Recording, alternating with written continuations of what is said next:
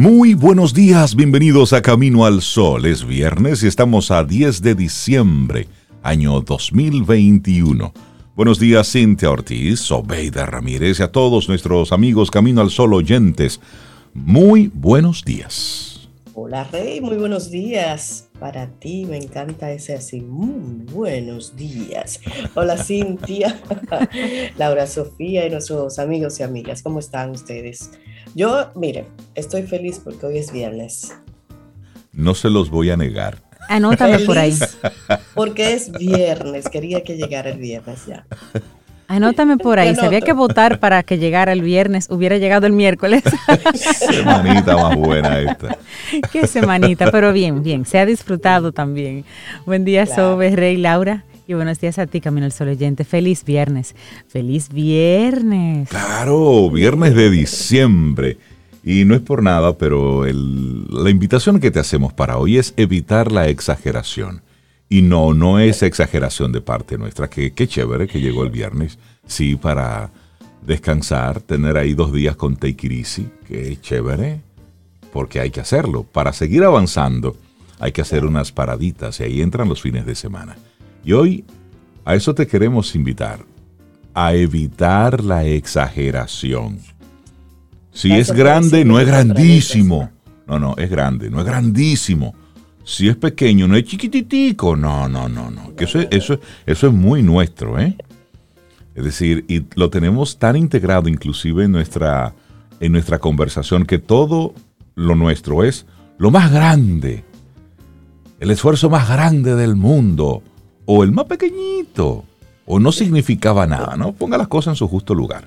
Si era grande, grande, si era pequeño, pequeño. Ahora, el asunto está en que la exageración es con relación a qué. Y entonces ahí hay un abanico que es demasiado grande. Pero por lo pronto, evitemos la exageración. Y eso aplica para todo.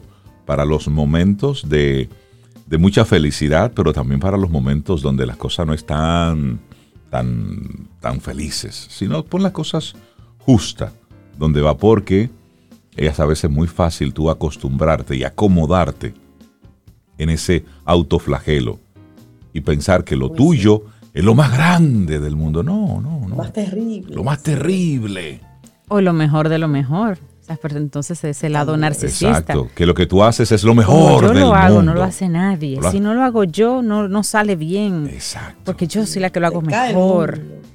Y entonces así es un tema de no irse a los extremos. O sea que cuando Rey, cuando tú vuelvas a ver el próximo sapo, rana, maco en español, no me digas que eso era inmenso, grandísimo. Toda y cuando yo lo veo del tamaño, de, del tamaño de un meñique. Toda regla. pero eso es chiquito. Una ranitica. Eso lo más grande del mundo. Una ranita. Así que vamos a aplicártela a ti también. Nunca es un maquito, nunca es una ranita. Siempre es el sapo más grande que yo he visto en mi vida. Ah, salen corriendo, Nuestra actitud camino al sol para hoy, mira las cosas tal y como son. Esa es la invitación que queremos hacerte y recordarte nuestro número de teléfono y ahí tenemos la aplicación de WhatsApp, el 849-785-1110. Escríbenos, por ahí siempre estamos conectados y agradecemos cada uno de los mensajes que nos envías. 849-785-1110. 1110 y nuestro correo electrónico hola arroba caminalsol.do. Así es. Un día importante que se celebra hoy en todo el mundo. El Día de los Derechos Humanos. Se cumple un aniversario más de la firma que se hizo en 1948 de la Declaración Universal de los Derechos Humanos como ideal común de todos los pueblos y naciones del mundo día importante. Claro. Muy importante. Ya decía Eleanor Roosevelt al respecto, decía ella. En definitiva, ¿dónde empiezan los derechos humanos universales? En pequeños lugares, cerca de casa, en lugares tan próximos y tan pequeños que no aparecen en ningún mapa. Si esos derechos no significan nada en estos lugares, tampoco significan nada en ninguna otra parte. Sin una acción ciudadana coordinada para defenderlos en nuestro entorno, nuestra voluntad de progreso en el resto del mundo será en vano. Así es, una invitación a que miremos lo que está pasando en términos de derechos humanos aquí, con el vecino, con alguien del entorno cercano, antes de pensar en, las, en los grandes países y las grandes causas, en pequeñito, porque es uno a la vez que se hace este proceso. Tal vez yo no puedo ayudar lo que está pasando en Nigeria, lo que esté pasando en Bielorrusia, pero sí puedo ayudar a alguien aquí, en esta calle, en mi comunidad, en alguien dentro de mi entorno familiar, una amiga. Y se van cambiando las cosas así, poquito a poquito. Sabes que el tema del Día de los Derechos Humanos de este año está relacionado con la igualdad y el artículo 1 de la Declaración Universal de Derechos Humanos. Todos los seres humanos nacen libres e iguales en dignidad y derechos. Los principios de igualdad y de no discriminación son la esencia de los derechos humanos. Y la igualdad está alineada con la Agenda 2030 y con el enfoque de las Naciones Unidas tal como se define en el documento Shared Framework on Leaving No One Behind. Estamos hablando de que este enfoque incluye abordar y encontrar soluciones para formar, para formas arraigadas de discriminación que han afectado a las personas más vulnerables de nuestras sociedades. Vuelvo, la igualdad, la inclusión, la no discriminación, en otras palabras, un enfoque del desarrollo basado en los derechos humanos y esa es la mejor manera de reducir las desigualdades y reanuda nuestra ruta hacia la consecución de la Agenda 2030. Y ponemos esta Agenda 2030, por eso es mañana. Recuerden que vamos a cerca y nos veo como sí. Exactamente. Nos veo tan lejos en algunos aspectos, porque eso está ahí, a la vuelta de la esquina. El mensaje del secretario general para este 2021 dice, nuestro mundo se encuentra en una encrucijada. La pandemia del COVID-19, la crisis climática y la, expresión, la expansión de la tecnología digital en todos los ámbitos de nuestra vida han creado nuevas amenazas para los derechos humanos. La exclusión y la discriminación crecen de forma desmedida. El espacio público está estrechándose. La pobreza y el hambre van en aumento por primera vez en decenios la desigualdad es cada vez más profunda, pero podemos elegir una senda diferente. Y sigue, hoy, hace 73 años, la Asamblea General aprobó la Declaración Universal de Derechos Humanos. Los principios enunciados en esa sencilla declaración siguen siendo la clave para hacer realidad todos los derechos humanos, civiles, económicos, culturales, sociales y políticos para todas las personas en cualquier lugar. Así es, un día para tener presente todos los días, pero los días internacionales ayudan a traer y poner la lupa un día por lo menos en particular sobre un tema que tenemos que, observar como seres humanos. Y aquí solamente para mencionar algunos enfoques que desde la ONU quieren prestarle atención en este día. Una economía basada en los derechos humanos, puede romper los ciclos de pobreza, reconstruyendo de una manera más justa, y ellos hablan aquí de un nuevo contrato social, también igualdad de oportunidades para los jóvenes. Hay otro más, rectificando la desigualdad y la injusticia en relación con las vacunas. Ese es otro tema importante. Luego, avanzando en el derecho de un medio ambiente sano y la justicia climática. Y finalmente, prevenir el conflicto y construir resiliencia a través de la igualdad, la inclusión y los derechos humanos. Hoy, 10 de diciembre, Día de los Derechos Humanos. Esto es importante y es hasta penoso que en el 2021 este sea todavía uno de los grandes temas mundiales, los derechos humanos. Tenemos muchísimas informaciones que compartirte a nuestros invitados y nuestros colaboradores, como siempre, para hacer de estas dos horas, de este arranque del día, una forma diferente y esperamos que interesante de iniciar este nuevo viernes. Así es que arrancamos con música sobre. Iniciamos Camino, al Sol. Estás escuchando Camino al Sol.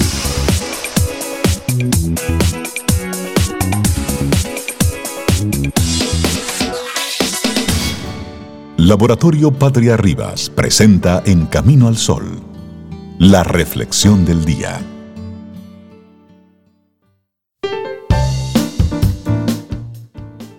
Acepta las cosas como son, no como desearías que fueran en este momento. Esto es importante de entender. Deepak Chopra. Es lo que es y es lo que hay. Nuestra reflexión para esta mañana. Realidades que necesitamos aceptar. Sí, con aquello que no nos gusta tenemos varias opciones. Una de ellas es cambiarlo y la otra aceptarlo. Sin embargo, por las características particulares de algunas de estas realidades, en ocasiones solo contamos con la segunda opción. Y frente a lo que nos disgusta, tenemos diferentes maneras de posicionarnos. Podemos quejarnos de nuestra mala suerte, ponernos manos a la obra para cambiarlo, aceptarlo y trabajar para que no sea ese el punto al que se dirige nuestra mirada de manera sistemática. Podemos incluirlo en nuestro discurso, podemos excluirlo de él. Tenemos la opción de aceptarlo en nuestros pensamientos o tirar a la basura mental a todos aquellos que hagan referencia a eso que no nos gusta. Sin embargo, de una manera o de otra, hay realidades que necesitamos aceptar, es decir, hechos o fenómenos que existen y van a seguir existiendo. Así, para que no condicionen o contaminen nuestro bienestar, no nos va a quedar más remedio que aprender a convivir con ellos, igual que lo hacemos, por ejemplo, con muchas de las manías que tienen los demás y que tampoco nos gustan demasiado. Así que vamos a ver cuáles son algunas de esas, Cintia. Claro, y hablemos de la imperfección, el error. Podemos optar por la oposición, por la posición un tanto romántica de considerar al fallo una fortuna. Sin él no podríamos aprender, superarnos, experimentar esa sensación tan fabulosa de que avanzamos. Ayer lo hacíamos mal o regular y hoy lo hacemos mejor. Sin embargo, ¿cuántos olvidos no nos han causado rabia? ¿Cuántos vasos han terminado hecho añicos por nuestra torpeza?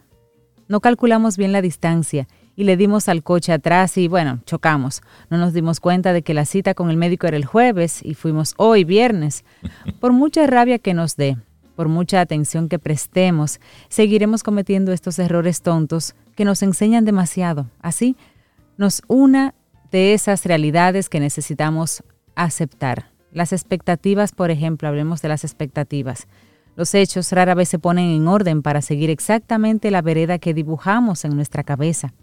Tendríamos que llevar un camión en vez de una maleta para tener una respuesta preparada frente a todos los imprevistos previstos imprevistos, previstos, cosas que van a suceder como quiera. En la lista, siempre que los intentáramos enumerar, habría un lugar para otros, porque siempre van a llegar otros. Bueno, y no es rentable adoptar una postura demasiado prudente o contenida para bordear el hecho de que las circunstancias, en muchos casos, son imprevisibles. Es un lastre demasiado grande. Una velocidad demasiado corta cuando somos dinámicos y cambiantes, y en ese sentido, la permanencia es la excepción y no la norma. Por otro lado, no nos podemos deshacer de las expectativas, igual que no podemos deshacernos de las primeras impresiones y de sesgos asociados, como el efecto halo. De manera natural, lo que esperamos condiciona diferentes elementos del juego psicológico, algunos tan importantes como la autoeficacia o el control de nuestra atención desde el Ejecutivo Central. Revisemos ahora qué es eso de trabajar con lo que percibimos, no con la realidad. Una estatua no es fea, una persona no es honesta o mentirosa. Puede comportarse así con frecuencia, lo que significa que lo haga siempre o que no sea selectiva en su comportamiento en función del entorno social. Y de hecho, todos lo somos y no por ello somos unos interesados o más falsos que una moneda de tres caras. En una imagen, dos puntos distan más o menos distancia en función del sumo o la escala que apliquemos. Podemos hacer que Vigo y Madrid estén muy cerca o muy lejos. La ventaja que tenemos al hablar de ello es que tú y yo podemos coger una misma unidad de referencia y dar un valor absoluto, libre de juicios. Sin embargo, trasladar esta metodología de medida al mundo psicológico presenta sus problemas. Imagina que Vigo y Madrid se están moviendo todo el rato y que no contamos con ese metro. Pero una pregunta, ¿qué utilizaríamos como punto de referencia, Cintia? ¿Qué utilizaríamos como punto de referencia? Con mucha probabilidad lo que vemos en ese momento en la pantalla. ¿Por qué? Por lo cómodo que es trabajar solo desde nuestro punto de vista y teniendo en cuenta solo la información que nos llega desde nuestros sentidos en un instante determinado. Es decir, tendemos a trabajar con fotos cuando lo que nos gustaría es trabajar con videos, por ejemplo, y dentro de ellos con una cámara capaz de girar 360 grados. Sin embargo, esto no es posible y es otra realidad que tenemos que aceptar. El olvido, la última de las realidades que debemos aceptar. Lo tengo en la punta de la lengua. Yo sé cómo se llama esa esa canción. Yo sé, yo sé, yo sé. La palabra está ahí como una isla. Y eso nos pasa a todos. Sabemos dónde está, pero no encontramos el sendero. Entre las distintas referencias que tenemos para tumbarnos en la playa, en el significado, la última vez que utilizamos esa palabra, la última vez que vimos esa cara, por ejemplo. Es, es, es el realmente el tema del olvido es terrible. Por ejemplo, cuando ves a alguien, tú dices, esa cara la conozco, fue conmigo al colegio, está en la fila conmigo, pero ¿cómo es que se llama? ¿Cómo se llamaba? Se sentaba al lado de Juan, la profesora de matemáticas lo llamaba todos los días a la pizarra, pero ¿cómo es que se llama? Solo hemos enumerado algunas de las realidades que necesitamos aceptar y que cuando se presentan son susceptibles de generarnos una frustración importante. El olvido, la frustración, las expectativas, trabajar con lo que percibimos, no necesariamente con la realidad, la imperfección de las cosas. Recordemos nuestra reflexión, realidades, y estas fueron algunas, realidades que necesitamos aceptar, escrita por Sergio de Dios González, y fue nuestra reflexión, conversación aquí en Camino al Sol. Laboratorio Patria Rivas presentó En Camino al Sol, la reflexión del día. Tomémonos un café Disfrutemos nuestra mañana con Rey, Cintia, Soveida, en camino al sol.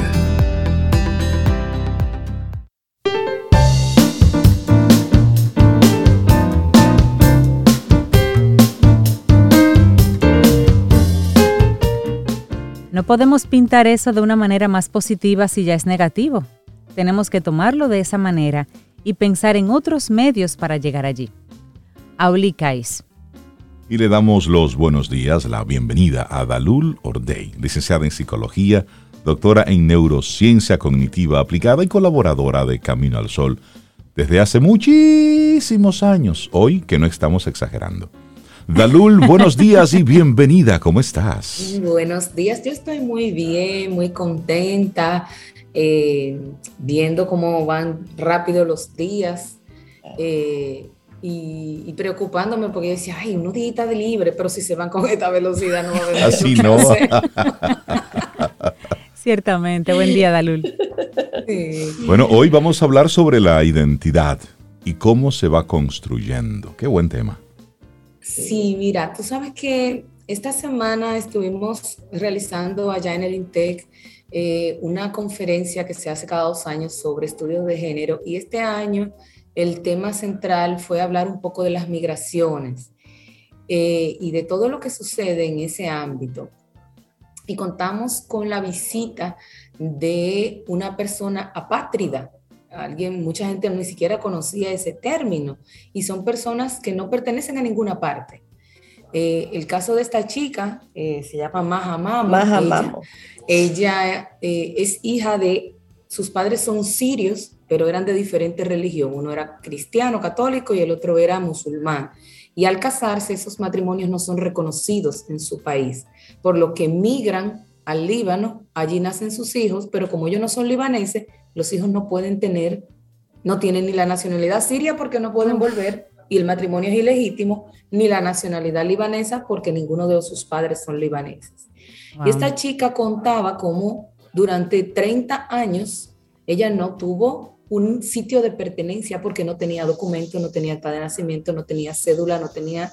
Y cómo fue su lucha por conseguir un, eh, una persona, a, dónde pertenecer. Y, y, ese tema de la pertenencia tiene mucho que ver precisamente con el, con el tema de la identidad, con ¿Qué es esa esencia que nos caracteriza y que tiene distintos puntos de convergencia y de construcción? Generalmente hablamos indistintamente de personalidad, de identidad, de carácter, de temperamento. Sin embargo, si hay un concepto que engloba todos estos conceptos y procesos, es precisamente la identidad, porque la identidad tiene que ver con ese componente biológico asociado al carácter, tiene que ver con esa, eh, perdón, al, al temperamento, tiene que ver con esa construcción que vamos haciendo a lo largo de la vida, que es el carácter, con esos elementos que nos diferencian de otros, que es la personalidad, pero también de un tema que no se ve y es que lo que nosotros llamamos la esencia de la persona. Y esa esencia es mucho más compleja que todos esos elementos de manera particular que entran dentro de ese gran concepto global de la identidad. Y la identidad es una construcción individual, pero es una construcción social. Y ahí quiero hacer una parte importante por el tema de realmente nosotros como cultura, como país, tenemos una identidad. O sea, nosotros hemos tenido un, cóctel de, influencias, pero realmente si yo quisiera definir la identidad de, de nosotros como, como, como nación, como, como cultura, como país, realmente podemos definirla y diferenciarla. Ahí habría que ver, porque me llama mucho la atención el tema de que queremos mucho parecernos a, y entonces queremos todo lo bueno de A, pero no estamos dispuestos a hacer lo que nos lleva a convertirnos en, ay, voy a poner el ejemplo fácil, todos queremos ser como vivir o tener las facilidades y los beneficios que hay en Estados Unidos, por ejemplo, y nos creemos americanos y vamos allá y venimos como si tuvieran, ahora, cuando yo estoy aquí, yo cumplo las leyes, yo respeto los semáforos, yo espero mi turno cuando estoy en una fila, yo voto mi basura donde la tengo que votar, yo no me robo la energía eléctrica, yo no trato de sacar provecho a todo lo que hay. Entonces, yo siempre queremos siempre lo bueno, pero estamos, no estamos trabajando para construir esa buena identidad. Y ahí me preocupa mucho el tema de, hay un elemento fundamental en la construcción de la identidad que tiene que ver con el discurso durante los primeros años de vida y los elementos de referencia que nuestros niños van teniendo. ¿Y cuáles son los elementos de referencia que nosotros tenemos ahora a nivel musical, a nivel incluso de dibujos animados, a nivel de lo que a lo que está expuesto, a los que estamos expuestos nuestros niños, nuestros adolescentes que están en un proceso de construcción de esa identidad que tiene que tener una serie de valores, de normativas, de elementos que son explícitos, porque lo decimos, diga gracias, pida por favor, respete las leyes, y hay otras que son implícitas, que son las que realmente marcan ese sello de esencia de la persona y que no nos estamos dando cuenta de todo lo que está sucediendo en nuestro entorno y que está determinando esa identidad, que es lo que va a ser y es lo que va a determinar la manera como interactuamos a nivel social, a nivel político, a nivel, en todas las esferas del ámbito social. Entonces, el tema es empezar a ocuparnos de lo que estamos haciendo desde los distintos ámbitos, desde la familia, desde la escuela, desde las instituciones, desde los espacios eh, eh, de socialización que nosotros tenemos en los diferentes momentos de nuestra vida. Y entonces, si bien es cierto que ese tema de la parte que tiene que ver con la, el, el constructo psicológico de qué mensaje están escuchando, estamos escuchando para hacer, realmente estamos haciendo una construcción opuesta a lo que queremos lograr, porque todo el tiempo estamos oyendo, somos corruptos, no cumplimos las leyes, eh, somos eh, irrespetuosos, eh, somos muchas cosas. Todo negativo. Y todas esas cosas son las cosas que no queremos tener. Entonces se nos está olvidando desarrollar el discurso y actuar en consecuencia y promover lo que sí queremos construir como individuos y como sociedad.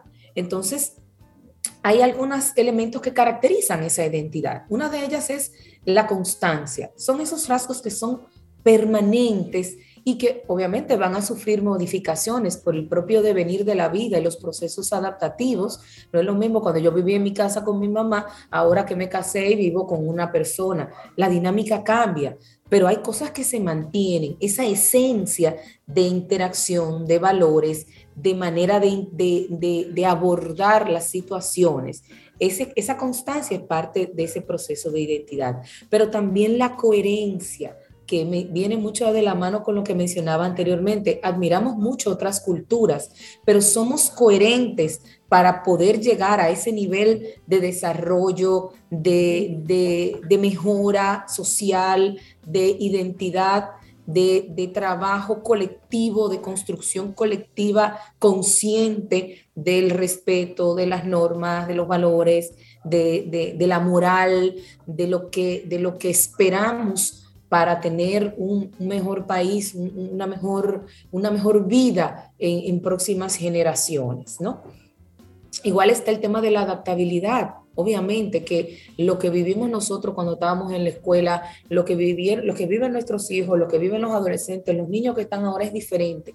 Sin embargo, la diferencia muchas veces es el medio y la forma, pero el fondo en general es el mismo, es mantener esa, esa cultura, ese, ese desarrollo equilibrado entre el ser, el hacer y lo que expresamos y lo que, y lo que manifestamos en nuestra conducta de lo que somos. Dalul, es, es importante para el ser humano sentirse que forma parte de, que en su grupo social, bueno, pues está incluido. Pero vemos casos y esto para hablar un poquitito sobre qué tan maleable podemos ser para poder sentirnos que formamos parte de algún círculo. Tú tienes a ese inmigrante, por ejemplo, que sale de su país y junto con su familia se mantiene íntegro, es decir, cuida su idioma y se adapta lo justo, justo lo necesario para sobrevivir en ese lugar y mantiene su forma de hablar, mantiene sus costumbres, mantiene lo que se llevó de su país. Pero por otro lado, tú tienes a este inmigrante que se, se mete en esa nueva cultura. Se mimetiza de una vez. Exactamente. fusiona. Adopta entonces acentos, eh, adopta culturas, adopta celebraciones, adopta formas diferentes de hacer las cosas. ¿Por qué se da un caso y otro y no nos comportamos de una forma coherente, si se quiere, como seres humanos, por esa necesidad de, adaptarnos y o esa necesidad de defender nuestra identidad. Sabes que ahí entran unos componentes importantes que tienen que ver con eso. Uno es el tema religioso y otro tiene que ver con la construcción de identidad del sitio de origen. Por eso yo te decía, nuestra construcción de identidad es débil. Nosotros vamos a Puerto Rico en, dos semanas y venimos cantando. Vamos a España un mes y venimos con el ceseo. O sea, nosotros somos muy maleables y muy adaptables. Y, muy, y, muy, de asumir a dónde llegamos, cosa que no pasa con otras culturas, con otros países, con otras sociedades que han desarrollado históricamente un proceso de construcción mucho más coherente, cerrado, adaptable. Fíjate la comunidad oriental, por no hablar de los chinos solamente porque es mucho más amplia que de allí. Esa, eh, eh, la comunidad mantiene y se adaptan y ponen su picapollo y, y, hacen elementos y, se integran, pero se integran manteniendo su, propias, su, propia esencia. Y es el tema importante. ¿Qué es esa esencia? Ahí entra todo el tema religioso también, por ejemplo, que fue lo que le pasó a esta chica fue un tema puramente de ideología religiosa, de que no, usted no es, usted es cristiano, usted es musulmán, eso no es válido, aquí usted no, o sea, y cómo, y cómo por años fueron personas incógnitas en la vida, no tenían una cédula, no tenían una, y, señores, eso no, eso no pasa en el Medio Oriente, váyase a un campo aquí, que hay gente que tienen 20 años y ni siquiera lo han declarado, porque nosotros, porque hace 50, 60 años, iba a sacar un documento, el que tenía que hacer un proceso legal. Si no, en nuestro campo, eso no era. Y entonces eso se va transmitiendo. Pero para que esa cultura cambie y nosotros podamos ir adecuándonos a, a esos elementos de cambio que sí son positivos para la construcción de la identidad, entonces nos cuesta mucho, porque no somos conscientes y porque lo, lo hemos normalizado tanto que no nos damos cuenta de que sucede. Yo estoy segura que sí, que sí, que sí, así abrimos y, y preguntamos, ¿quién conocía que había un concepto que se llama apátrido, apátrida, que es una persona que no tiene ninguna nacionalidad, pero que tampoco tiene ningún tipo de identidad, porque no ha sido reconocido social y legalmente por nadie, y probablemente nadie lo sabía y a lo mejor convivimos con uno. Usted le ha preguntado a la señora que vive en su casa, que le ayuda con el servicio, o al señor que le limpia el jardín, si usted tiene cédula, si lo declararon, si tiene acta de nacimiento. Lo tenemos al lado y no somos conscientes de eso.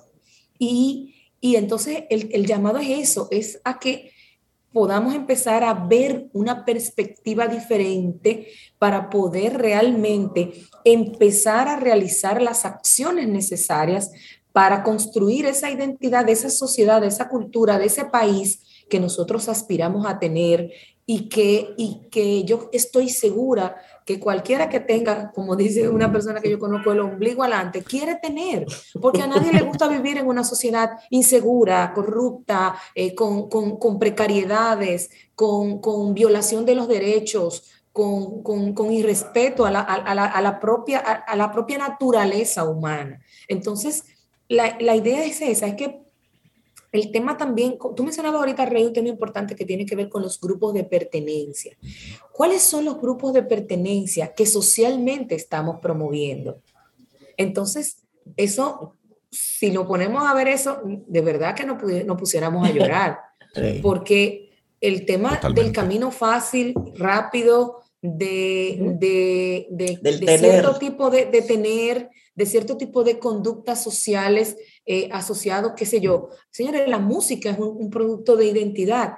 ¿Qué estamos escuchando? ¿Qué es lo que se está promoviendo? ¿Qué es lo que tiene mayor eh, auge actualmente? Y que lo, es el producto que se está consumiendo masivamente y es el, el, grupo de referencia y de pertenencia al que esta nueva generación se está afiliando. Uh -huh. Entonces, eh, es un tema de, de que es perfecto, es, un, es, es una tendencia de, de, contemporánea, pero nosotros nos hemos sentado como padres, como educadores, como sociedad, a decir, ok, esto es un, una manifestación, pero esta no es la realidad. Exacto. Y así no es, el, es la forma adecuada, porque hay unos elementos de referencia que son los que eh, eh, nos llevan a tener, a conocer primero nuestros límites, donde, nuestros límites terminan donde empieza el derecho del otro. Exacto. Pero no sabemos dónde está esa frontera. Sí. Entonces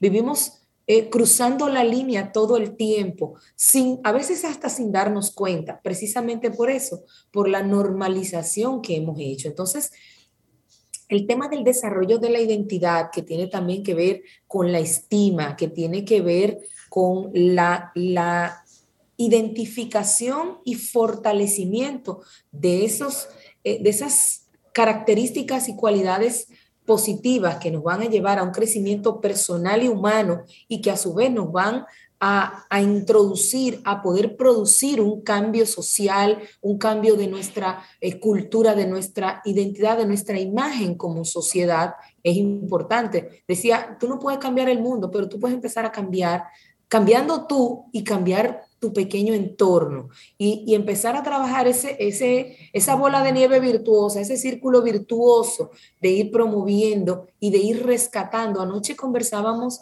de que decíamos, es que la solidaridad que nos caracterizaba, la, el calor humano que tenía el dominicano se ha ido diluyendo con el tiempo y esa, y, esa, y, esa, y esa pérdida de ese valor importante, que era lo que hacía que cualquiera que llegara aquí se quisiera quedar, no solamente por la playa bonita, ni por, ni por las libertades de, la que, de las que gozamos, sino principalmente por las personas. Uh -huh. y, nos, y, y, hemos cambiado esa esencia. Hay cosas que han ido modificando. Decía una persona, yo venía de viaje y aquí se mataban hace 15 años por quedarse con mis niños, por ayudarme a cuidarlos. Ahora no, uh -huh. ahora ese, esa acogida eh, está muy matizada por muchas cosas. Y nosotros mismos hemos construido esas cosas que han hecho que se vayan perdiendo. Esos elementos que sí son positivos y que sí debemos conservar y que se han ido saliendo, se han ido diluyendo en nuestro ser y en lo que eh, eh, hemos eh, aspirado como, como país, como persona, como sociedad. Una cosa es ese ideal que tenemos y que se, y que se muestra en la, en la publicidad, en cualquier tipo de, de, contenido. Y otra cosa es lo que se está viviendo en la realidad, en la calle, en el día a día.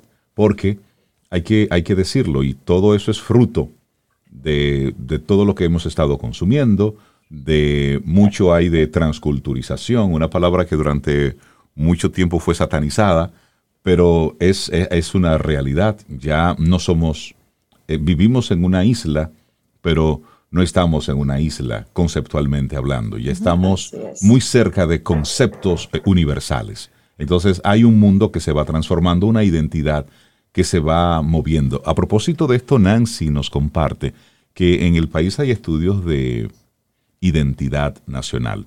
Y, menciona, por ejemplo, uno realizado por Josefina Saiter.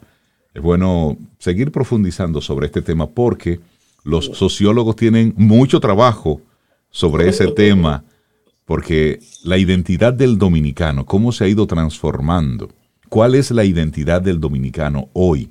Esa es una muy buena pregunta. ¿eh? Y mira, a, propósito de ese estudio, que supongo que fue profesora de Dalul, Josefina Saiter, eh, vamos a compartir un, artículo que está en una revista científica del INTEC, el enlace, porque es un, un, artículo bien interesante que habla, como dice Nancy, de la identidad dominicana. Lo vamos a compartir para el que se anime a leerlo. Y me encanta, Dalul, que precisamente hoy traigas este, este tema que se celebra el Día Internacional de la Declaración de los Derechos de la Persona. Y esa invitación que haces a mirar a quienes tenemos al lado, a ver si tiene su documento, si tiene algún papel que lo identifique, porque como tú bien dices, aquí hay muchos apátridas. Y la persona que menciona Dalul, Maja Mamo, eh, como ella dijo, 30 años, donde no tenía un documentito que la identificara. Eso es terrible. O sea, y entonces sin un documento, ella ni siquiera podía estudiar. Logró hacerlo por el esfuerzo que hizo su madre en lograr una excepción, creo, eh, eh, creo que fue en el Líbano, y ella pudo estudiar por eso, ella y sus dos hermanos. Y finalmente obtuvo en Brasil la, nacionalidad eh, brasileña, pero duró 30 años sin un documento que dijera que ella existía en este como mundo. Persona. Como persona. Y, de hecho conversábamos con ella de que se ha hecho todo un trabajo para que a nivel de Latinoamérica el tema de, de, de que se visualice a nivel de leyes el tema de los apátridas y que nosotros somos uno de los pocos países que todavía faltamos para poder cumplir esa meta de que toda América Latina, porque la, la migración en América Latina es una realidad eh, eh, de, desde allá arriba hasta, hasta allá, hasta, eh, ¿cómo se llama? La Tierra de Fuego. O sea que es una realidad a la que no podemos vivir de espalda y que nos, la, la tenemos todos los días, señores. Tenemos unos vecinos tenemos una, una, somos el centro de, mucho, de, mucha migración que viene y nosotros y nosotros vamos, migrantes. Claro. Señores, hay una, una cantidad de personas fuera que nosotros ni siquiera sabemos lo que viven, eh, eh, lo, que, lo que han pasado y, y, y el tema de, de quizás se, se, se, se ve como algo lejano eh, y eso era lo que, lo, que, lo que se mencionaba. Y no es algo lejano, es algo que tenemos al lado. Es posible que sea la persona que cuida el edificio donde yo vivo.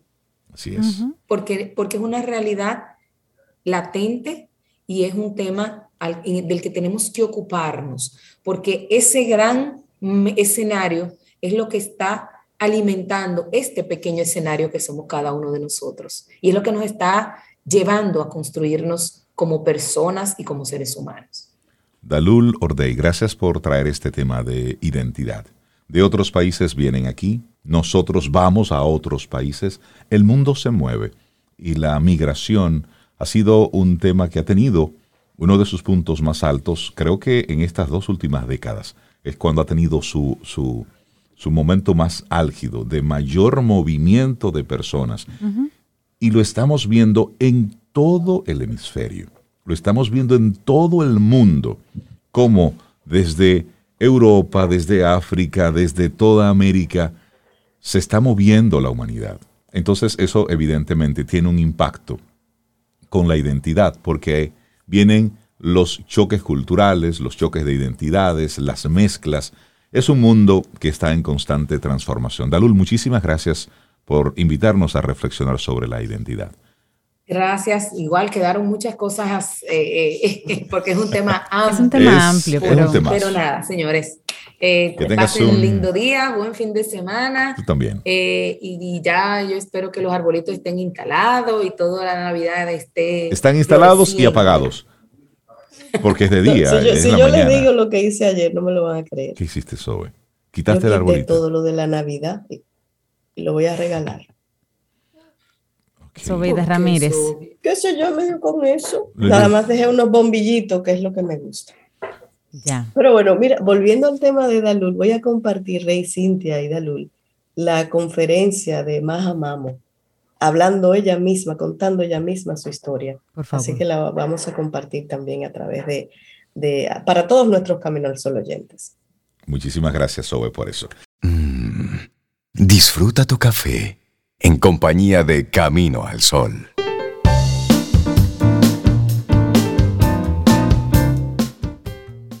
Y disfruta también esta frase de Wallace Stegner que dice, sabiduría es saber lo que tienes que aceptar. Y nosotros seguimos recibiendo gente, gente bien chévere aquí en nuestro programa Camino al Sol. Le damos los buenos días y la bienvenida a la doctora Evana Valenzuela. Ella es endocrinóloga intervencionista por imágenes del Memorial Healthcare System en el sur de la Florida. Y vamos a hablar sobre un procedimiento no quirúrgico llamado ablación por radiofrecuencia para reducir los nódulos de las tiroides. Doctora Evana, buenos días y bienvenida a Camino al Sol. ¿Cómo está? Buenos días, muchas gracias por la invitación. Gracias a usted por aceptarla para que hablemos un poco de salud. Hablemos un poco para poner todo esto en perspectiva de las, de las tiroides. ¿Qué son las tiroides? ¿Qué, ¿Qué función cumplen en nuestro organismo? Y luego hablemos un poquitito sobre estos diferentes procesos. La tiroides es una glándula que se encuentra en el centro del cuello, em, en la porción anterior, o sea, hacia el frente, y tiene la forma como de si fuera una mariposa, como las alas de una mariposa. Y es el funcionamiento es básicamente producción de las hormonas tiroideas que regulan el metabolismo del cuerpo. Y cuando hablamos de regular el metabolismo en el cuerpo, ¿qué ocurre cuando nos están fallando las glándulas tiroideas? Pueden ocurrir dos cambios principales. La persona puede tener hipotiroidismo o puede tener hipertiroidismo. Si tiene hipotiroidismo, tendría una función de metabolismo bajo. Entonces, esa sería una persona que es más lenta, se fatiga, eh, tienden a ganar peso. Eso no quiere decir que todo el que gana peso tiene hipotiroidismo. Exacto. Ok. Ah. sí, está bien. No importa, la seguimos escuchando, doctora. Y entonces, ¿en qué momento hay que hacer esas intervenciones de las cuales vamos a hablar con usted? Eh, me gustaría saber en qué momento es que es necesario hacer esa, esa intervención. Sabes, Sobe, que al parecer hemos perdido ah, momentáneamente la conexión con, la, con la doctora. Pero e, e, es interesante que hablemos sobre esto para poner las cosas en su justo lugar. Porque decía la doctora Evana, que ya conecta de nuevo con nosotros, lo que ocurre con el... No, está bien, con el hipotiroidismo. Vamos a, a, retomar ahí. Y Sobe le tenía una, una pregunta. Por favor, Sobe, si le puedes repetir la pregunta. Sí, eh, luego que explique eh, lo del hipotiroidismo, como dice Rey, mi pregunta es, ¿en qué momento entonces y qué pasa con las glándulas que eh, habría que hacer esos, esas intervenciones de las cuales vamos a hablar luego en detalle? ¿Por qué habría ah. que hacer eso? Ah, exacto. Entonces, el hipotiroidismo sería una, una persona con un metabolismo más lento, ¿verdad? eh, aumentan de peso, no todo el que aumenta de peso tiende a tener esto, claro, eh, pero eh, lo otro sería el hipertiroidismo. El hipertiroidismo tiene varias causas. Una de esas causas, hay nódulos a veces que se producen, que producen excesiva cantidad de hormona. Entonces, esos pacientes tienden a tener lo contrario, pueden aumentar, pueden disminuir de peso, pueden sentirse agitados y eso es un exceso, el metabolismo más aumentado de lo que debería de ser. Entonces, en esos casos, normalmente lo que se usa es una, una radioablación con yodo, es lo que se usa usualmente. Pero actualmente se puede utilizar este procedimiento también para disminuir el tamaño de esos nódulos. Usted menciona el yodo como, como parte del proceso. Y durante mucho tiempo eh, hemos estado hablando de la importancia del yodo en el cuerpo precisamente para, evitar temas con las, con, las, con las tiroides. Y nos gustaría, antes de llegar al proceso médico, esto de sufrir de algún tipo de trastorno con las glándulas tiroideas, ¿es algo genético? ¿Es algo conectado con el estilo de vida? ¿Yo hago algo para tener luego algún problema de, hipertiroidismo? Hay, hay, un componente para, esa pregunta tiene varias respuestas. Eso tiene un componente, si son nódulos de la tiroides, en ese caso tiene un componente definitivamente genético. Las, hay, si un familiar cercano tiene nódulos de tiroides, es más frecuente que el paciente tenga nódulos de tiroides. Es también frecuente en zonas con deficiencia de yodo, eh, se presentan nódulos con frecuencia. El hipotiroidismo también tiene un componente genético porque es una, en general, en los países desarrollados, incluso en República Dominicana también, es frecuente el hipotiroidismo como enfermedad autoinmune. Ok, como una enfermedad Pero la radiofrecuencia por ablación no se usa en hipotiroidismo. Ok, ¿en qué casos entonces se utiliza la ablación por radiofrecuencia? Eh, bueno, primero voy a aclararlo para, para que el público sepa. La ablación por radiofrecuencia se utiliza un catéter fino que se introduce en el cuello y lo que hace es como quemar, eh, tiene un generador y es como que produce calor y digamos que quema el nódulo. Y luego el, el nódulo que, que estaba, el tejido, se, como se absorbe en el cuerpo al pasar de los meses. Entonces, eso se utiliza para, en varios casos, usualmente se utiliza en nódulos que son grandes y producen eh, síntomas al paciente. Entonces, esos síntomas pueden ser compresión en el cuello, la gente puede sentir que tienen como algún peso en el cuello. Ah, puede ser también que le den dificultad para tragar o inconformidad cosmética, porque a veces los nódulos son prominentes en el cuello y la gente no quiere verse eso. Entonces, usualmente lo que se hace en esos casos es que los nódulos se extirpan, pero cuando se extirpa el nódulo, se extirpa la parte de la tiroides que tiene el nódulo. O sea, si el nódulo está al lado derecho, se pierde el lado derecho de la tiroides. Es decir, de esa mariposita se pierde una de las alas. Exactamente, así mismo. Muy buena, muy buena analogía. Hablemos de, cuál era el procedimiento que existía anteriormente, cuál era la forma convencional de, tratar esto. Entonces, la forma convencional ha siempre sido cirugía. Simplemente se pierde una de las alas, si es, por tanto, se está perdiendo la mitad de la función de la glándula. ¿Y con qué se compensaba eso? ¿Con qué se compensa eso? Entonces, simplemente se le tiene que dar, suplementar al paciente con hormonas. Con hormonas. Con una pastillita que se le da todas las mañanas al paciente. Entonces, y entonces en esta ablación, ¿cuál, cuál, cuál es la diferencia entonces con la, ablación? Entonces, con la ablación se derrite el nódulo y se, se derrite el nódulo, específicamente el nódulo, pero el resto de la glándula se conserva. Mm, entonces, el paciente no tiene el riesgo de perder la función de la tiroides. Doctora, y una vez ya una persona se le ha identificado algún tipo de, de dificultad con las tiroides y, es, y ese proceso se subsana, ¿pudiera esto volver a, salir? So, cuando se hace la ablación, en general, en un año el, éxito es de un 80%.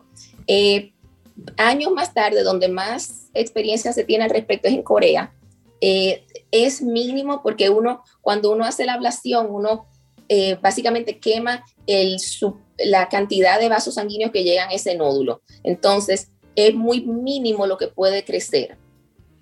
O sea, aun cuando creciera de nuevo, porque la glándula tiroides es una glándula que se regenera y puede crecer si hay tejido residual, pero nunca será suficientemente grande para causar los problemas que tenía anteriormente. O sea, pudiera crecer un 40%, pero en general, se o en general el éxito es un 80%, pero eh, hay un rango, claro. Entonces, si volviera a crecer en el futuro, nunca sería tan grande como lo fue anteriormente y no causaría los problemas anteriores. Doctora, hablemos un poco de, estadística. ¿Cuál es la incidencia en Latinoamérica de personas con problemas en las glándulas tiroideas? La, los problemas de glándulas tiroides son comunes. Los nódulos en la tiroides sí son identificados por ultrasonido, porque todo depende del el método de identificación. Ahora, como se hacen tantos métodos de imágenes, los métodos de imagen, o sea, si, si una persona tiene un accidente, le hacen una imagen del cuello, ¿verdad? Si una persona tiene cualquier molestia, le hacen una imagen en el cuello, entonces son más frecuentes. El promedio es de un 30%, o sea, un 30% de la población regular tiene nódulos en la tiroides. Eso varía dentro de los estudios. Hay estudios que van bajo lo suficiente que dicen que es un, 20, un 9%, y hay estudios que van al, suficientemente alto que dicen que es un 58%. O sea que eso depende de quién uno lea, pero el promedio es un 30%. Número, es número importante. ¿Está disponible ya este, este sistema, eh, por ejemplo, en República Dominicana, este, el RFA? Eh, no, el método, el método tiene un tiempo ya, tiene, tiene más de una década en uso, pero el, el uso se ha impartido en, en Corea más que nada. Eh, los coreanos son bastante, digamos que, avanzados en el tratamiento de la tiroides. se han hecho en otros, en otros países, hay utilización como en Italia también, pero el método no es el método más comúnmente usado, como dije anteriormente, la cirugía. En Estados Unidos fue recientemente aprobado por la FDA. En Estados Unidos tiene alrededor de dos años en uso en centros específicos. Em, y nosotros somos uno de esos centros, básicamente. Hablaba ahorita, doctora Rey, que me quedé con una curiosidad. Hablaba ahorita de con el procedimiento que más se utiliza en estos momentos. La persona una vez finalizada ese procedimiento necesita mantener em, la toma de medicamentos para compensar. ¿Cuál, ¿Cuáles serían los efectos, si existe alguno, eh, con este método de la ablación? Ok, ah, claro, ¿verdad? El, medicamento se utilizaría si es cirugía, ¿verdad? Que sería cuando se perdería una porción de la tiroides. Cuando se utiliza con radiofrecuencia, radio, ablación por radiofrecuencia, no se utilizaría, no se necesitaría hormona. La, el, el procedimiento sí, ese es uno de los beneficios que tiene el procedimiento, que no tiene eso y que no tiene el, la, la, recuperación de una cirugía que normalmente se toma de una a dos semanas. Las complicaciones que pudiera tener, que son inusuales, que son alrededor de un 3%, incluye un poco de sangrado, que es mínimo, lo cual también sería una complicación de cirugía. sería también cambio temporal de la voz, de nuevo, también puede ocurrir en cirugía, pero temporal y no es permanente. Eh, pudiera ser infección en la incisión, que es literalmente un puntito que se pone en el cuello. Eh, de nuevo, eso también sería una complicación de cirugía. Eh, y en casos muy extraños, el paciente pudiera tener vómito y tos, pero esos son casos bien extraños de alrededor del 1%. Interesante cómo la tecnología sigue avanzando y facilitando procesos médicos. Doctora Evana Valenzuela, la gente que quisiera más, más detalles, Usted dice que esto está disponible ya en el Memorial Healthcare System, en, la Florida, que es donde usted se encuentra. La gente que quisiera tener más, más información, eh, ¿dónde puede obtener más datos? De repente ponerse en contacto con usted. Sí, eh, nosotros tenemos una oficina que le llaman la oficina de Global Health, que es la oficina de pacientes internacionales. El número de contacto es el 305-265-3200.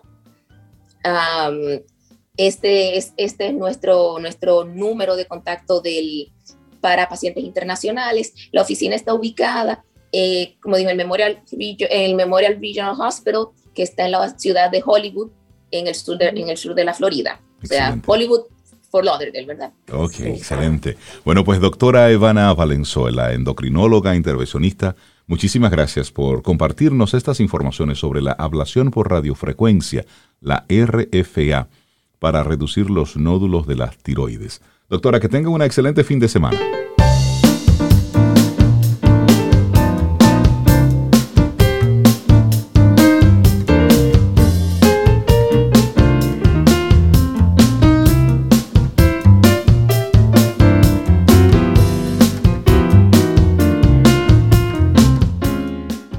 Sabiduría es saber lo que tienes que aceptar. Es una frase de Wallace Stegner. Un momento para darle los buenos días a Milka Hernández, experta en marketing turístico, catedrática universitaria, conferencista en temas vinculados con el marketing turístico y sobre todo una de nuestras eh, colaboradoras que más se sacrifica por preparar los temas aquí en Camino al Sol. Milka Hernández, buenos días y bienvenida a Camino al Sol. ¿Cómo estás? Buenos días, yo estoy feliz, bendecida en victoria. Y como dicen por ahí, esas mujeres de cuerpos rebombantes, y nadie puede juzgarme. Porque imagínense qué sacrificio el mío de poder pues tener que salir para dar a conocer a nuestros Camino al Sol oyentes las bellezas de la República Dominicana. Y el tema de hoy quise que fuera pues un tema totalmente diferente, porque fíjense, hablamos mucho de salir a hacer turismo, hablamos de eh, conocer las bellezas de República Dominicana, pero señores, hay que conocerlo al ritmo de lo que somos, de lo que vibramos, de lo que vivimos, y es al ritmo de música. Sí, a ritmo de música. Porque, por ejemplo, si yo les hablo del merengue, el merengue pues es originario de la República Dominicana, es nuestro baile, baile folclórico pues más emblemático, difundido tanto a nivel nacional como internacional. El origen del merengue pues viene de la llamada UPA cubana y llegó pues desde Puerto Rico a República Dominicana. Y bueno, ese baile de jaleo candencioso en la que, el que por primera vez cuando se empieza a bailar merengue, se unen las parejas abrazaditos para bailar, pues viene pues de una zona muy especial y es el norte de la República Dominicana. Ah, el Cibao. Tenía que ser. Cibao. Claro, para hacer una escapada y llegar, por ejemplo, a Guananico. En Guananico tenemos una de las experiencias de turismo comunitarias más eh, gratificantes, que es la del merengue típico. Allí en Guananico, pues podemos conocer el origen específico de lo que es el merengue, eh, con eh, todos los instrumentos musicales que allí hay. Entonces, a ritmo de merengue, conocemos ese destino. Importante pues destacar pues la figura de Tatico Enrique, quien pues nació en la zona de Navarrete y bueno, escribió más de 1500 canciones de merengue. Bueno, escribió no, las eh, compuso porque él ni siquiera sabía leer y escribir. No sé si muchas de ustedes sabían eso. O sea, otros lo escribieron por él, pero más de 1500 melodías de merengue, pues fueron, eh, fueron creadas por él. Y Tatico, pues era de la zona de Navarrete. Así que, señores, una buena excusa para escaparse es irse a conocer los orígenes del merengue, empezando por la zona de Navarrete, llegando pues ahí a Guananico, en Puerto Plata, y en Guananico irnos a Rincón Caliente a vivir la experiencia del merengue. Y esta la mezclamos entonces con algo muy cercano, que es Hacienda Cufa, en donde tenemos esa hacienda de cacao, de chocolate, en donde podemos, después de haber bailado un rico merengue típico, pues eh, conocer los orígenes del cacao. ¿Qué es lo que es el, rincón? ¿Cómo se llama el, rincón? Caliente. ¿Eso qué es? Ah, una, comunidad. Ah, no, que, tú hablas de merengue, Rincón Caliente, yo pensé que era como un sitio que uno puede ir a, bailar, hasta la y, aprender, y aprender a tocar los instrumentos. Así. Ah, Ahí te enseñan a tocar eh, acordeón. Exactamente. Entonces usted va a Rincón Caliente y ahí usted conoce cómo fue que se empezó a adaptar, porque el, acordeón es dominicano, es de origen europeo. Entonces, cómo se adaptó a ese acordeón de origen europeo las teclas para que sonara compaisado como lo estamos oyendo en la actualidad. Y entonces, además de eso, aprendemos a bailar merengue allí de la mano de nuestra gente de Rincón Caliente. Entonces, imagínense ustedes, toda una excursión inspirada en qué? En nuestra música típica y eso es algo realmente potable y posible. Así que ya ustedes saben que si quieren pues conocer el origen del merengue, una forma para salir a hacer turismo es ir a Rincón Caliente en Guananico, Puerto Plata y disfrutarlo. Pero bueno, señoras y señores, hay muchísimas cosas más que podemos hacer a partir de la música. Y una escapada es irnos a la provincia de Peravia. Eso fue un viaje. eso fue un viaje lejos. Cuéntame, ¿qué hay en Peravia? Del norte al sur. Al sur. Al sur, no sé lejos, señores. Eso está a 20 minutos de la capital. ¿A, cuánto? Tú, tú, manejas rápido. Ay, mi amor, lo que pasa, lo que pasa es que tenemos una autopista que es la autopista del, del, del, 6 de noviembre que nos lleva de una manera rápida allí. Entonces vamos por la autopista del 6 de noviembre, cogemos a veces la circunvalación, dependiendo de qué punto estemos, 6 de noviembre, llegamos en 20, 25 minutos, para lo que quieran. Ya estamos en Peravia. ¿Y qué encontramos ahí entonces? Además de las dunas de Baní, además de sus eh, playas espectaculares, Corbanito, la zona de Sabana Buey, donde tenemos el Parque Duarte, en donde estuvo pues ese árbol eh, de Guatapanal bajo el cual pues eh, Juan Pablo Duarte y Pedro Santana pues hablaron de una de nuestras gestas independentistas más importantes del proceso de la gesta independentista. También podemos ir hasta Villa Sombrero y pues degustar un rico los sábados domingo, chivo con chenchen en Villa Sombrero. allá en un sitio que se llama ah. Primitivo. Y entonces, como el motivo realmente no es ni comer chivo con chenchen, ni es música, es música. conocer el origen de la música, tenemos dos ritmos musicales que se atribuyen a esa zona. Y uno de ellos es la mangulina. La mangulina está vinculada con lo que es la región de, Peravia, de Peravia provincia de Peravia.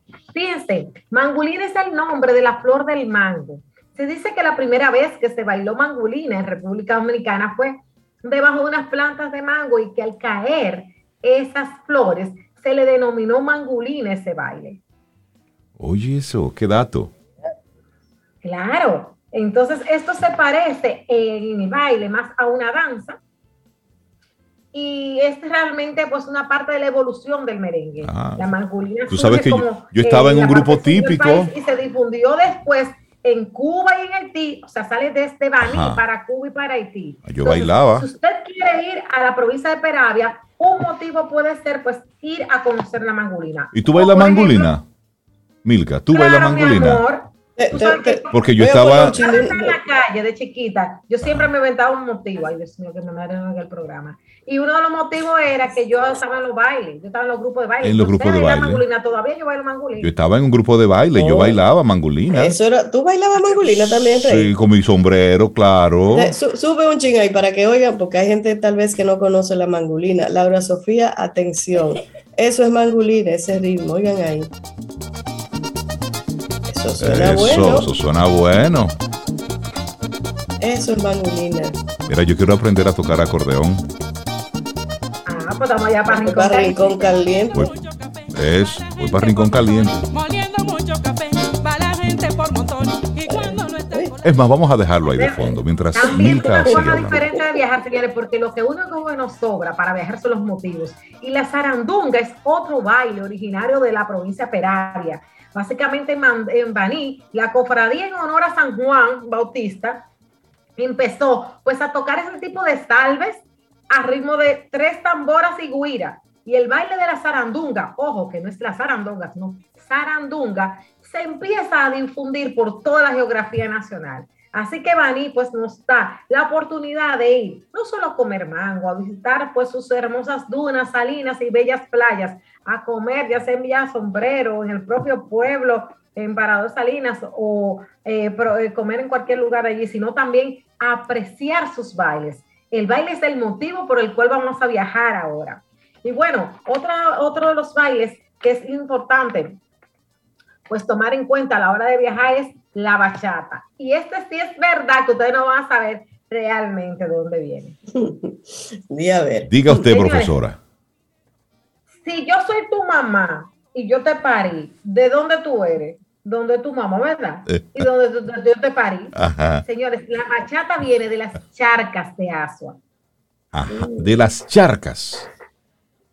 Sí, porque se habla de que José Manuel Carderón eh, fue pues uno, el precursor de la bachata.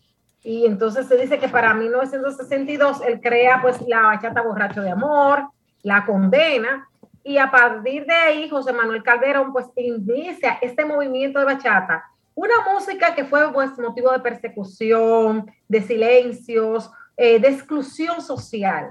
Luego pues José Manuel Calderón pues eh, se, también, se une a Rafael Calderón, ahí viene Leonardo Paniagua y otros tantos que también fueron pues importantes en lo que fue la divulgación del ritmo de la bachata. Entonces, de ahí viene todo ese movimiento, que es una música totalmente dominicana y surge, nace, de donde nace su, su principal exponente, José Manuel Calderón, de las charcas de Asua. Así que mi gente de Asua, cuando hablen de bachata, ustedes tienen que decir presente. Y ahí viene motivo para viajar a Asua, ir a Playa Caubita, a Playa Uberos, ir a lo que es Monterrío, visitar Playa Blanca, visitar la playa El Barco, simplemente dejarnos pues acariciar por lo que son sus ríos y aprovechar pues esa rica comida. A mí que me encanta el chivo, el motivo también por excelencia sería comer un chivo al coco. El chivo al coco que se cocina de una manera tan singular y tan peculiar en Azua, acompañado de un chenchen. Pero también, también está el llamado siró, que es un sancocho de bebidas verdes que se hace en Azua y todo porque por amor a la bachata. Y hablando de bachata, pues este sábado, señoras y señores, ustedes saben que tenemos un récord que batir y se va a batir el récord Guinness de la bachata. El malecón de la ciudad de Santo Domingo es el, el lugar, pues, por excelencia para este fin de semana. Nos vamos el sábado a acompañar todos, Alberto Sayas, y a ese grupo de 600 parejas dominicanas que van a estar, pues, rompiendo récord Guinness, que señores, no lo había ganado a nosotros Polonia. Polonia. Las 80 parejas de Polonia tienen el récord Guinness, así que hay que Bailando Mira, ¿y, y en qué tramo? No, a buscar lo que es nuestro. ¿En qué tramo del malecón se va a estar celebrando esto?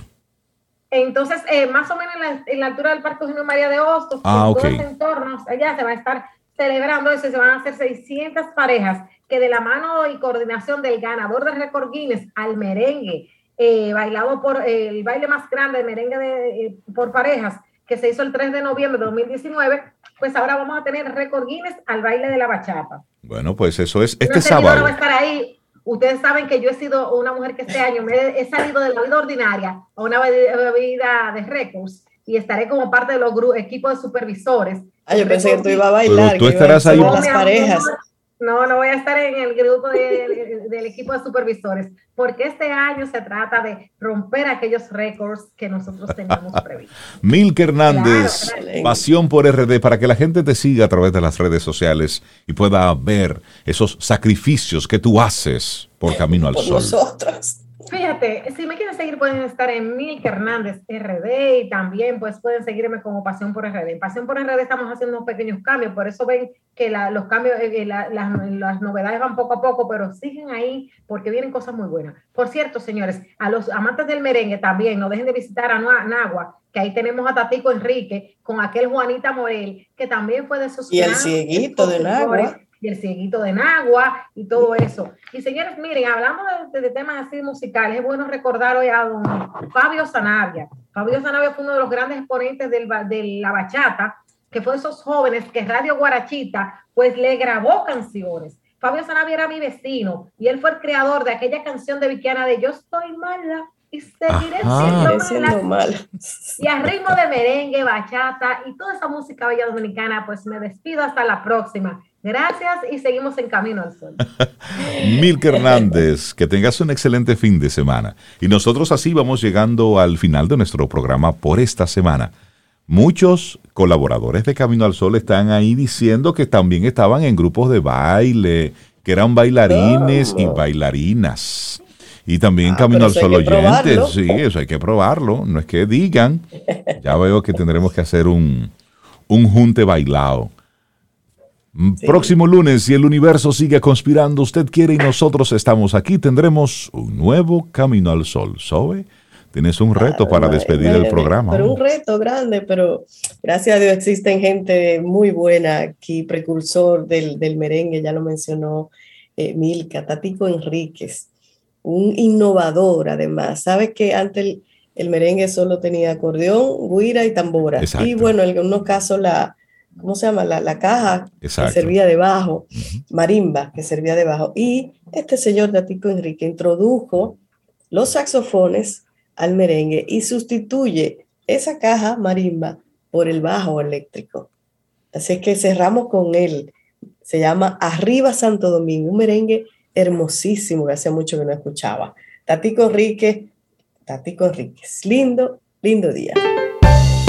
Y esperamos que hayas disfrutado del contenido del día de hoy. Recuerda nuestras vías para mantenernos en contacto. Hola arroba caminoalsol.do. Visita nuestra web y amplía más de nuestro contenido. Caminoalsol.do. Hasta, una, próxima, edición. Y pásala bien.